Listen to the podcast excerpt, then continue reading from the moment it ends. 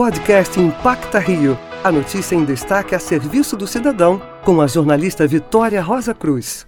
Quilos e mais quilos de alimentos riquíssimos são jogados fora todos os dias no Rio de Janeiro. É quase impossível pensar que esta situação não incomode algum de nós.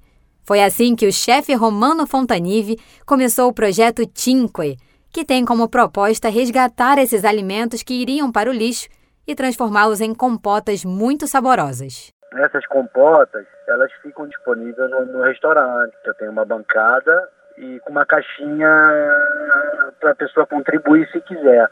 O chefe romano ainda conta que os vidros utilizados para as compotas são doações de pessoas que frequentam o restaurante dele.